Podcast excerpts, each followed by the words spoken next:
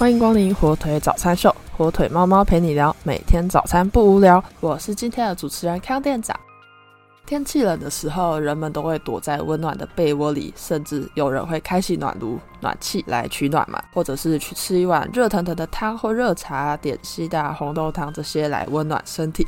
那你知道动物是如何度过寒冷的冬天的吗？那我们今天就一起来聊聊有关动物过冬的冷知识吧。第一种动物是高原鼠兔。高原鼠兔是一种吃素食的动物，那平常也有囤粮的习惯，但是冬天囤的粮食也有吃完的一天，所以他们只好去吃牦牛的便便。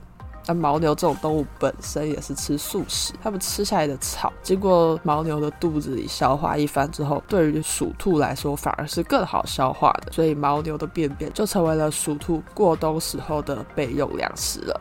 第二种动物是木蛙，它是一种直接放弃抗寒，让自己结冰算了动物。木蛙冬眠的时候，它会大量的进食，并且忍住一泡尿在身体里。等到寒冬来的时候，它们虽然也会跟着一起结冰，但是因为它们体内有一泡尿，就会透过回收尿素转换成有用的氮，让自己在冬眠，然后身体外部又结冰的时候，还能够维系生命。那这一泡尿一憋就是憋八个月左右，等到冬天过了，春暖花开的时候，它又是一只活蹦乱跳的青蛙了，很有趣吧？第三种动物是乌苏里管鼻蝠，一种蝙蝠啊，它会在冬天的雪地里面挖一个圆锥，缩在里面冬眠。这个雪洞的原理有点类似爱斯基摩人的冰砖屋，可以让屋内维持恒温，也有助于蝙蝠补充水分，真的是避冬的好地方呢。那说到冬天，大家应该都觉得冬天很冷的时候会特别的想睡觉吧？那我们一起来看看有关动物们睡觉的冷知识吧。大家有看过电视上的男机器人走路是不是总是在那边点头点头，很可爱的样子？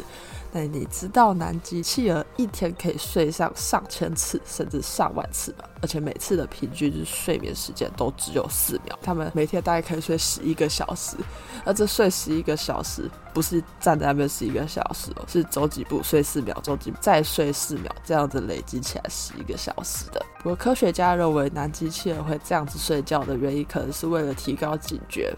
保护自己，也保护同伴不受到天敌的攻击，所以才演变出来这样子的睡眠模式哦。第二个动物是台湾黑熊，台湾黑熊是亚洲黑熊的亚种，在其他地区生活的亚洲黑熊，冬天会因为食材缺乏，所以就在临近冬天时把自己吃的超胖，然后躲在一个隐秘的地方冬眠睡觉。那台湾因为是处于亚热带地区，到了冬天也不像其他地区那么的寒冷，还有很多可以当做粮食的果实可以吃。再加上台湾常见的这些果实都是富含高脂肪与能量，可以帮助台湾黑熊在秋冬这两季快速的累积脂肪跟抵御低温。所以台湾黑熊好幸福啊，不需要像其他地方的熊那么辛苦，提前把自己吃的超胖超饱的。那大家知道说睡眠的主要功能就是。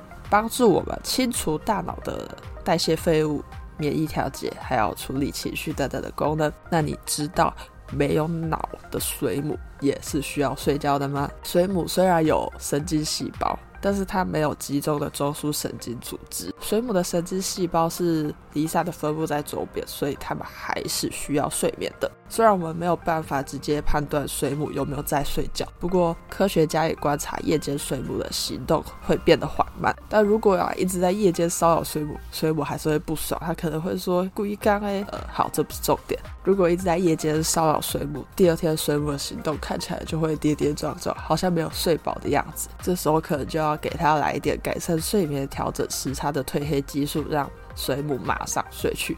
这一点证明了，平常你不管怎么耍废不动，你还是会想睡觉。好啦，这真的不是重点，重点就是要告诉大家，水母这种看似无脑的生物，不是看似是真的无脑的生物，还是会需要睡眠的啊。今天跟大家分享了有关动物睡觉和过冬的有趣冷知识，不知道这些知识对你的生活有没有帮助？听完笑一笑也不错啦。那以上就是今天火腿早餐秀的内容啦。获取小知识的同时，早餐也吃完了，祝你今天有活力满满又美好的一天。后腿早餐秀，我们明天见啦！